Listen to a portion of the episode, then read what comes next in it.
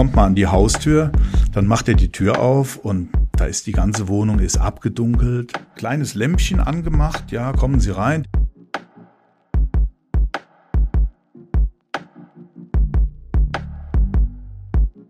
Ich dachte erst, ich wäre völlig falsch, weil äh, die Äußerlichkeiten, die sich mir dann da gezeigt haben von der Firma, die waren alles andere als modern.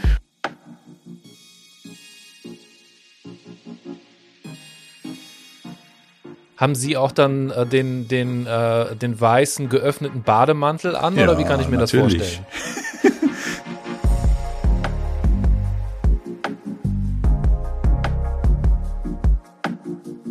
Versicherungen. Jeder braucht sie.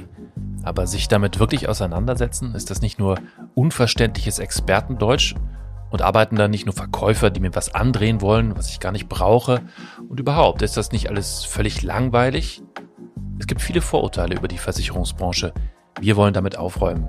Mit einem Blick hinter die Kulissen, mit Gesprächen mit Mitarbeiterinnen und Mitarbeitern, die von sich und ihrer Arbeit erzählen, die ganz sicher eines nicht ist, langweilig.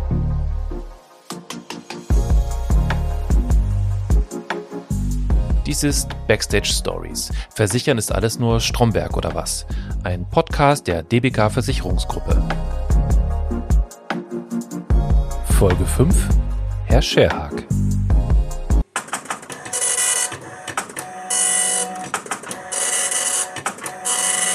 Es ist sehr gut möglich, dass Sie Herrn Scherhag schon kennen. Gut, kennen ist zu viel gesagt, aber vielleicht haben Sie ihn schon mal auf der Bühne gesehen. In einem weißen, verschwitzten Bademantel. Sie werden bald verstehen, was damit gemeint ist. Ja, ich mache Musik. Ich spiele Klavier, kleines Orchester, äh, Sahnemix, nennt sich das Ganze und äh, wir machen Musik von Udo Jürgens. Das heißt also ausschließlich ja, Udo Jürgens. Ausschließlich Udo Jürgens. Wir spielen praktisch mit der Band Sind so ein Udo Jürgens Konzert, ganzes Konzert nach und äh, ja, es ist so eine Art Tribute Tribute Projekt, sage ich mal. Äh, das kam daher, weil ich schon als Kind immer äh, viel Musik gemacht habe, auch früher in verschiedenen Tanzbands so gespielt habe. Und da kamen viele Menschen, die sagten immer, Mensch, wenn du Udo Jürgens singst, das klingt fast so wie der, ja. Und äh, dann haben wir irgendwann gesagt, weil wir selbst auch, also meine Mitstreiter da und ich selber äh, große Udo Jürgens-Fans sind, äh, haben wir gedacht, das wäre doch mal was, weil das hat mich schon immer fasziniert, wie der Udo da im Fernsehen mit einer mit einem großen Orchester immer live äh, äh da äh, performt hat. Äh, und das war, da haben wir irgendwie gesagt, irgendwann machen wir das mal. Dann, dann sind Sie sozusagen dann Udo Jürgens in der Situation. Ja, genau. Also haben Sie auch dann äh, den, den, äh, den weißen geöffneten Bademantel an ja, oder wie kann ich mir natürlich. das vorstellen? ich sagte, also ich sag mal so, unser Konzept ist es ja praktisch so ein Udo Jürgens Konzert nachzuspielen und dass die Menschen, die da hinkommen, dass die halt auch so ein bisschen das Gefühl haben, in einem richtigen Udo Jürgens Konzert zu sein. Und der Bademantel mhm. ist ja nun mal ein, ein Riesenmarkenzeichen von ihm. Äh, das gehörte einfach bei ihm auch zu jedem Konzert dazu.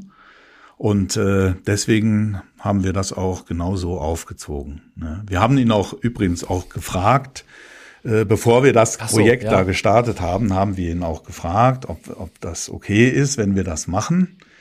Ja, und äh, er hat uns auch tatsächlich dann äh, persönlich geantwortet hat uns mhm. einen Brief geschickt, wo er schreibt, dass er sich freut über unser Projekt und dass er hofft, uns mal zu sehen. Und wir haben ihn dann auch in späteren Jahren, also wir machen das schon seit 2003. Äh, wir haben ja. ihn dann auch im Rahmen seiner Konzerttourneen dann mehrfach getroffen äh, und haben auch Preise gewonnen mit dem Projekt, den Deutschen Rock- und Poppreis zweimal und äh, so eine Auszeichnung oh, als okay. Künstler des Jahres äh, erhalten. Ja. Ja, das ist so mein Hobby, da äh, sage ich mal mein Ausgleich. Viele sagen, ja, wie machst du das? Das ist doch stressig und so, aber ich muss sagen, ich empfinde das nicht so als Stress, sondern eher so als Ventil, äh, wo man halt auch, sagen wir mal, dann praktisch mal ganz was anderes macht als jetzt nur Versicherung.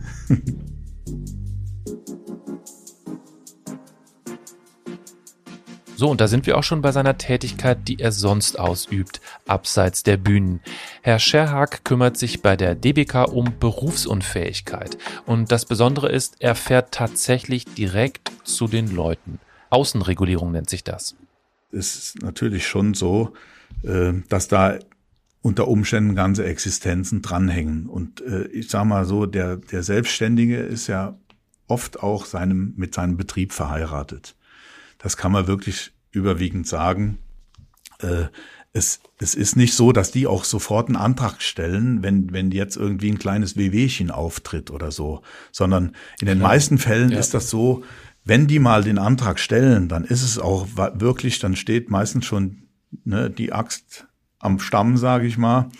Ähm, mhm. Dann äh, ist es so, dass die auch wirklich dann das Geld irgendwo benötigen und auch nicht mehr können. Ja, und äh, das kommt natürlich auch häufiger vor, natürlich. Man sitzt da manchmal auch äh, Menschen gegenüber, äh, die dann auch schon mal Gefühle zeigen im Gespräch, ne, weil mhm. es halt eben mit der Firma runtergeht, vielleicht noch familiäre Probleme dadurch, weil es halt auch finanzielle Einschränkungen dann äh, im Laufe der Zeit halt so gab schon. Ja, und alles letztendlich auf die Krankheit zurückzuführen ist. Gut, dann kommt die, die Psyche dazu noch und dann ist es, äh, ja, es ist manchmal schon nicht einfach, wenn man so einem Menschen gegenüber sitzt.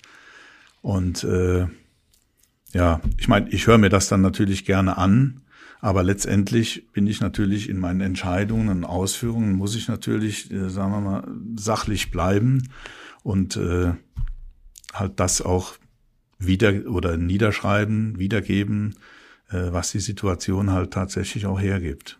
Man denkt natürlich auch schon mal nach Feierabend oder zu Hause mal über so einen Fall nach. Das ist einfach so. Da kommen einem die Gedanken, weil ich sag mal, man, man ist ja Mensch letztendlich und äh, je nachdem, das sind Schicksale, die da vor einem sitzen, äh, die einen natürlich nicht ganz kalt lassen. Ja, also da denkt man schon mal darüber nach, äh, hat man auch alles berücksichtigt letztendlich, äh, war das jetzt in Ordnung oder nicht äh, für denjenigen und versucht da irgendwie selber so ein, so ein Resümee zu ziehen für seine eigene Arbeit, ja. Ob, ob man das auch, äh, sagen wir mal, den, ja, den Anforderungen entsprechend halt erledigt hat, letztendlich. Äh, es ist halt immer so ein, so ein bisschen Zwiespalt, ja, zwischen Gefühl. Das kann natürlich auch täuschen. Ich meine, wenn, wenn jetzt jemand äh, auch da ein guter Schauspieler ist, sowas haben wir auch in der Praxis schon erlebt, äh, wo man halt Zweifel hat an dem Leistungsanspruch und äh, wo halt, ja, ich sag mal, der Kunde sich dann später ganz anders dargestellt hat als zum Zeitpunkt des Besuchs zum Beispiel. Ja. Gibt's auch. Also ich war mal zum Beispiel bei einem, ja, ich war mal zum Beispiel bei jemandem, der an schweren Depressionen leidet, ja. Und ja, ja. da kommt man an die Haustür, dann macht er die Tür auf und da ist die ganze Wohnung ist abgedunkelt, ja, also äh, alles dunkel, so ein kleines Lämpchen angemacht, ja, kommen Sie rein, der Typ selbst im Bademantel, äh, setzt sich dann an den Tisch, spricht kaum was. Äh, äh, man muss alles ihm aus der Nase ziehen sozusagen. Er antwortet immer mhm. nur in kurzen Worten oder Wortpassagen, so kurze Sätze. Ähm, ja, das ist dann schon anstrengend, wenn man so zwei, drei Stunden mit so jemandem da sitzt und äh, sagen wir mal dann äh, seine meine Unterlagen halt so zusammenkriegen muss, ja. Mhm, und ja. ich meine, gut, das war halt so in dem Fall. Äh, dann haben wir denjenigen später begutachten lassen, weil auch die Arztberichte jetzt, sagen wir mal, nicht ganz so eindeutig waren, haben wir gesagt, okay, wir schicken den noch zu einem unabhängigen Gutachter und haben den an eine Uniklinik dann verwiesen, wo er dann einen Tag da untersucht worden ist. Und dann, als das Gutachten kam, dachte ich, ich traue meinen Augen nicht. Ne? Da stand dann drin, ja, äh, aufgetreten ist hier ein äh, top gepflegter, super äh, äh, modern angezogener Mensch kommt die Tür herein mit Schwung und munter und erzählt, dann denkt man, das ist, war ein anderer, ja, der da hingeht. Aber Gut, ich meine, das ist halt so. Man muss dann wissen, natürlich Depressionen, gut, das sind meistens so Phasen. Ja, dann war der halt in der Phase, als ich zum Besuch war, war der gerade ganz unten. Und als er dann später zum Gutachter musste, da war der wieder relativ weit oben. Ja. Und, und hm, ja, da ja. kann natürlich auch dann, äh, sagen wir mal, letztendlich mit der, mit der Bewertung kann es dann auch schon mal rauf und runter gehen letztendlich. Ne? Wie Herr Scherhag gerne sagt, jeder Fall ist anders. Auf jeden muss er anders reagieren. Aber es gibt natürlich ein paar grundsätzliche Dinge.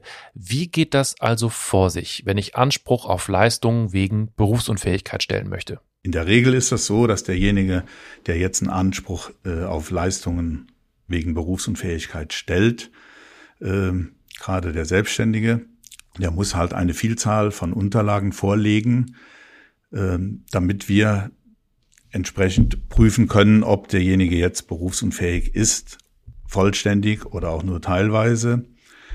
Ähm, und dafür muss er halt bestimmte Sachen uns vorlegen. Ja, ähm, es ist ja so, die Berufsunfähigkeit ist halt nicht zu vergleichen jetzt ähm, mit einer Prüfung in der Unfallversicherung zum Beispiel, wo man jetzt eine, eine mhm. Gliedertaxe hat. Ja, da kann man also genau sagen, Verlust eines Fingers sind so und so viel Prozent. Da gibt es so eine Tabelle für und dann wird das entsprechend so, okay. prozentual abgerechnet. Das heißt, es wird der ja. körperliche Schaden wird bewertet und entsprechend prozentual dann von der versicherten Summe abgerechnet. In der Berufsunfähigkeitsversicherung mhm. ist das anders. Und zwar ist da nicht der körperliche Schaden versichert, sondern lediglich, wie sich ein Ereignis oder also ein Schadenereignis an der Gesundheit letztendlich auf die berufliche Tätigkeit auswirkt. Ja, das ist ja. Äh, ja. oft auch schwer verständlich für die Mitglieder, weil die sagen, ja, ich habe doch das und das und das und das muss doch dann so und so viel Prozent sein oder so. Ja. Äh, mhm. Versichert ist allerdings nur halt die Fähigkeit zur Berufsausübung und deswegen äh, gibt es da Unterschiede. Also ich sage mal ein Beispiel. Äh, wenn ja. jetzt ein Bankangestellter, meinetwegen, der nur im Innendienst auch arbeitet, äh, an der linken Hand den Ringfinger verliert, ja, zum Beispiel, mhm. und der ist überwiegend Rechtshänder, dann kann man sagen, dass ihn der Verlust dieses Körperteils ja bei der Berufsausübung eigentlich nicht behindert. Das heißt, er kann nach wie vor in die Bank arbeiten gehen, kann dort seinen Tätigkeiten nachkommen. Ja, wenn das Gleiche aber jetzt einem Berufspianisten passiert, zum Beispiel, ja, der den Finger jetzt unbedingt zum Klavierspielen benötigt, dann mhm. äh, ist das normalerweise für uns dann ein 100%-Fall, weil der ist dann als berufsunfähig anzusehen, weil er halt seine Tätigkeit so nicht mehr ausüben kann. Ja. Aber Sie haben ja jetzt ja eben gesagt, es gibt äh, Tabellen sonst, nach denen Sie sich irgendwie äh, richten können. Wie funktioniert das bei Ihnen? Also wie können Sie das ja, bewerten? Es ist so, wir erstellen, äh, und das ist auch hauptsächlich meine Aufgabe dann im, im Bereich, wenn ich zu den Kunden hinfahre, wir erstellen mit dem Kunden ein Tätigkeitsprofil. Das heißt, äh, ich mache mit dem praktisch so einen Tagesablauf, gehe so wie so eine Art Stundenplan was in gesunden Tagen zu seinen täglichen äh, Arbeiten gehört hat. Ja, das heißt, mhm. er muss dann Angaben dazu machen, welche Tätigkeiten er ausgeübt hat und mit welchem Zeitaufwand er die ausgeübt hat und gegebenenfalls auch, wie er die ausgeübt hat, äh, ob da irgendwelche ja, Zwangshaltungen und so weiter vonnöten sind. Ja, und das kann man halt am besten machen, wenn man hinfährt, mit dem Kunden spricht und äh, sich das gegebenenfalls auch mal zeigen lässt vor Ort, wie denn sein Arbeitsplatz so gestaltet war. Ne? Und da muss er Angaben machen, wie das in gesunden Tagen war. Und er muss dann schildern, was sich durch die Erkrankung verändert hat. Das heißt, welche. Tätigkeiten er noch machen kann, welche er nicht mehr machen kann oder welche er nur noch zum Teil machen kann und muss dann auch wieder Zeitangaben dazu machen, wie lange ihm diese Tätigkeiten halt möglich sind. Und das Ergebnis, ja. sagen wir mal, die Summe daraus, äh, aus dieser Aufstellung, das bewertet dann ein Arzt. Sagen wir jetzt, äh, normalerweise ist es so, dass wir äh, jetzt nicht jeden zu einem Gutachter schicken, sondern wenn die Arztberichte, die wir erhalten jetzt vom Kunden, relativ eindeutig sind und man kann das jetzt, sagen wir mal, selbst oder mit Hilfe unseres Gesellschaftsarztes äh, in einen Prozentsatz reinbringen, dass man sieht, ja, die und die Tätigkeiten musste er täglich erledigen, aufgrund der vorliegenden Arztberichte, die der Kunde einreichen muss äh, kann man sagen, dass ihm das und das und das nicht mehr möglich ist oder das und das wird er wahrscheinlich noch zum Teil können oder noch stundenweise oder mhm. so, dann kommt man insgesamt, kommt man dann zu einem Grad der Berufsunfähigkeit. Und der bedingt dann den Leistungsanspruch letztendlich.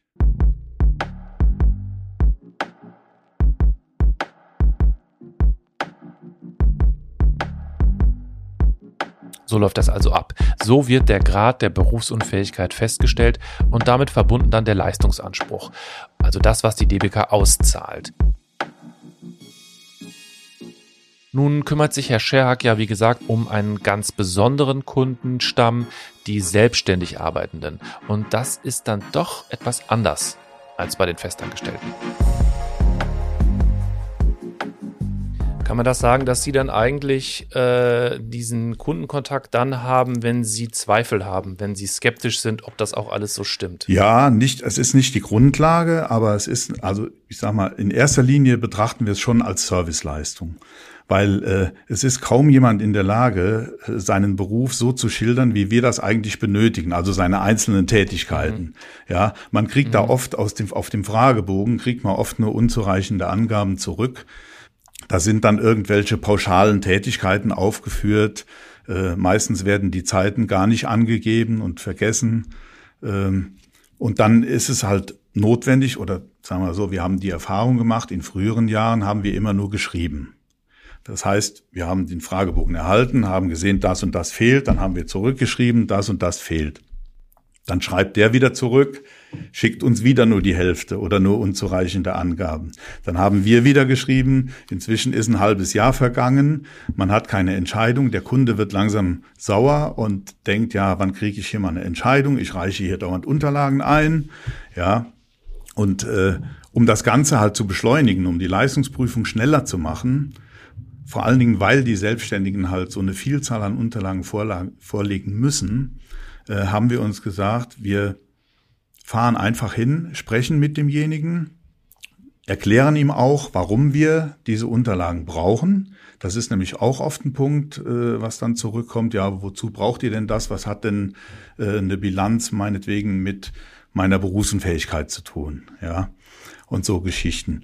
Und einfach um das aufzuklären, um den Kunden besser zu informieren und um unsere Bearbeitung schneller zu machen, fahren wir hin, dann kann ich die ganzen offenen Fragen, die kann man vor Ort beantworten. Man kann die Unterlagen, die man benötigt, auch direkt mitnehmen, in den meisten Fällen jedenfalls. Und äh, wir haben halt die Erfahrung gemacht, dass wir dadurch halt schneller geworden sind und auch, sagen wir mal, eine objektiv äh, bessere, genauere Entscheidung treffen können letztendlich, wenn man vor Ort war und sich äh, die Gegebenheiten, den Arbeitsplatz angesehen hat, sich das zeigen lässt von demjenigen, ähm, da kriegt man schon ein besseres Gefühl einfach bei der Entscheidung. Nun muss man sagen, Herr Scherk entscheidet natürlich nicht im Alleingang. Er ist im Grunde ein Datensammler und erst später treffen ein Sachbearbeiter mit dem Abteilungsleiter zusammen eine Entscheidung. Also ich hatte mal einen Fall, da war jemand, der hatte eine super Homepage, top modern, alles illustriert, wunderbar gemacht. Äh, hat auch einen Briefkopf gehabt, der, also das hat ausgesehen, als wäre das eine Firma, ja, die, die super gut dasteht letztendlich. Ne? Mhm. Und äh, ich war dann trotzdem hin, weil der auch Schwierigkeiten hatte mit der Tätigkeitsschilderung, weil der sagt, bei mir ist jeder Tag anders. Äh, da muss man dann irgendwie halt äh, das Ganze halt auf eine Woche runterbrechen oder auf ein Jahr. Ne? Äh, das können die Leute mhm. aber selber gar nicht. Und deswegen bin ich da hingefahren und ich dachte erst, ich wäre völlig falsch, weil äh, die Äußerlichkeiten, die sich mir dann da gezeigt haben von der Firma, die waren alles andere als modern und auch, äh, sagen wir mal, äh, also es hat so ein bisschen ja Klitschencharakter gehabt, sage ich mal. Der saß in einem Loch, ja. ja. Und wenn man nicht dahin fährt, dann sieht man das nicht, ne? Also äh, ich ja, meine, man kann ja. heutzutage mit Photoshop, mit man kann super vorteilhaft Sachen fotografieren äh, und das mhm. dann hier ins Netz stellen und man kann damit einen total falschen Eindruck erwecken. Ja. Jetzt in diesem Fall, ähm, der wusste ja sozusagen wahrscheinlich um diese Diskrepanz zwischen der Homepage einerseits und äh, den tatsächlichen Bedingungen andererseits. Ähm, mich würde interessieren, wie werden Sie denn da empfangen? Also ähm, ich, freuen sich die Leute, dass Sie kommen, frage ich ja. mal. Also zumindest sagen sie, dass sie froh sind, dass jemand vorbeikommt äh, und ihnen hilft. Und ich habe auch überwiegend den Eindruck, äh, dass das auch so ist. Ich meine, man muss da wirklich sagen, äh, es sind ja jetzt nicht Betrüger oder so an der Tagesordnung. Das kann man wirklich nicht sagen. Ja, ja, ja. Also die meisten Leute, die einen Antrag stellen, die sind auch wirklich krank, die haben was und die sind froh, wenn sie mit dem, mit der ganzen Bürokratie da selber nicht zurechtkommen, dass jemand vorbeikommt und ihnen hilft und ihnen auch vielleicht mal so mhm. von Angesicht zu Angesicht Sachen erklärt einfach. Ne? Ich habe zum ja, Beispiel die Erfahrung, man hat das auch äh, Ablehnungen oder halt, wenn man jetzt, sagen wir mal, keinen 100% Anspruch äh, äh, erkennt, ja, oder medizinisch irgendwie begründen kann, dass man aber trotzdem dann vielleicht einen Teilanspruch anerkennen kann und wenn man das dann den Kunden auch wieder, sagen wir mal, im persönlichen Gespräch näher bringt, dann ist auch die Akzeptanz auch für Ablehnungen oder Teilablehnungen höher. Ja, ja, ich kann es mir vorstellen. Also wenn Sie mir es persönlich erklären, ist es was anderes, als wenn ich äh, eine ja, Mail bekomme. Wenn man jetzt so einen Ablehnungsbrief schreibt, ja, wir müssen das ja auch für uns wasserdicht machen, alles, dann kriegt der Kunde zwar eine kurze Erklärung, äh, die er meistens aber nicht versteht und dann noch drei Seiten äh, äh, Paragraphen hinten dran, äh, weil das halt einfach die Rechtsform ist, die man wahren muss, die wir wahren müssen. Ja, der Kunde versteht mhm. es nicht. Was macht er? er? Geht zum Anwalt, lässt es sich erklären. Der Anwalt sieht vielleicht irgendwie noch eine Möglichkeit, äh, da auch was dran zu verdienen und sagt dann, ja, das kann man so nicht hinnehmen. Da schreiben wir noch mal und dann geht das hin und her und dann tritt man wieder eine Lawine los was man anders vielleicht wirklich vermeiden kann. Und wir haben, wie gesagt, sehr gute Erfahrungen damit gemacht. Ich finde es eigentlich interessant in, äh, in der Folge 1 äh, mit Frau Soller, die haben Sie ja auch gehört, da ging es ja auch um künstliche Intelligenz. Also dass sich irgendwie innerhalb der Unternehmen, natürlich auch bei der DBK, da vieles tut und vieles verschiebt. Äh, was Sie jetzt gerade schildern, ist ja aber im Grunde dann so der absolute, die absolute Gegenbewegung, oder? Hin wieder zu komplett äh, Face-to-Face -face und individuelle äh, Betreuung und so. Ja, ich sag mal, es geht halt in so Berufsunfähigkeitsfällen geht es ja auch um sehr viel Geld. Das kann man dann mal hochrechnen, mhm. wenn wir das, wir müssen das ja dann zahlen bis zum Ablauf äh, des Vertrages, in der Regel bis zum Eintritt des Rentenalters oder so, dann ist das schon wirklich viel, viel Geld. Und da muss man natürlich auch irgendwo sehen, dass man diese Fälle auch richtig bewertet. Äh, das ist uns also wichtig. Äh, ich meine, wir wollen keine Leistungen jetzt irgendwie ablehnen, von vornherein uns da äh, querstellen, sondern wenn jemand einen Anspruch hat, dann soll der den auch kriegen. Und wir haben halt gemerkt, wenn man, wenn man hinfährt, mit den Menschen spricht, dann ist vieles, vieles einfacher.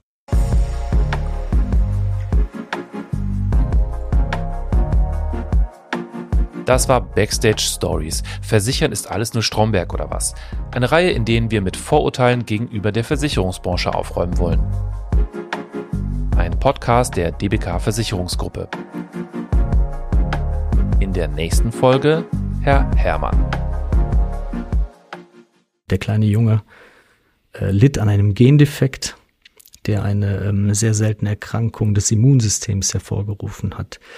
Dem Jungen fehlte eine Drüse und diese Drüse ist im Kindesalter quasi ähm, das Gehirn des Immunsystems. Es lernt das Immunsystem an und wenn das Immunsystem nicht lernen kann, ist man also immer Lebzeiten äh, infektanfällig und deswegen konnte der Junge mehr oder weniger das Krankenhaus gar nicht verlassen. Ein Podcast von Press Play Productions.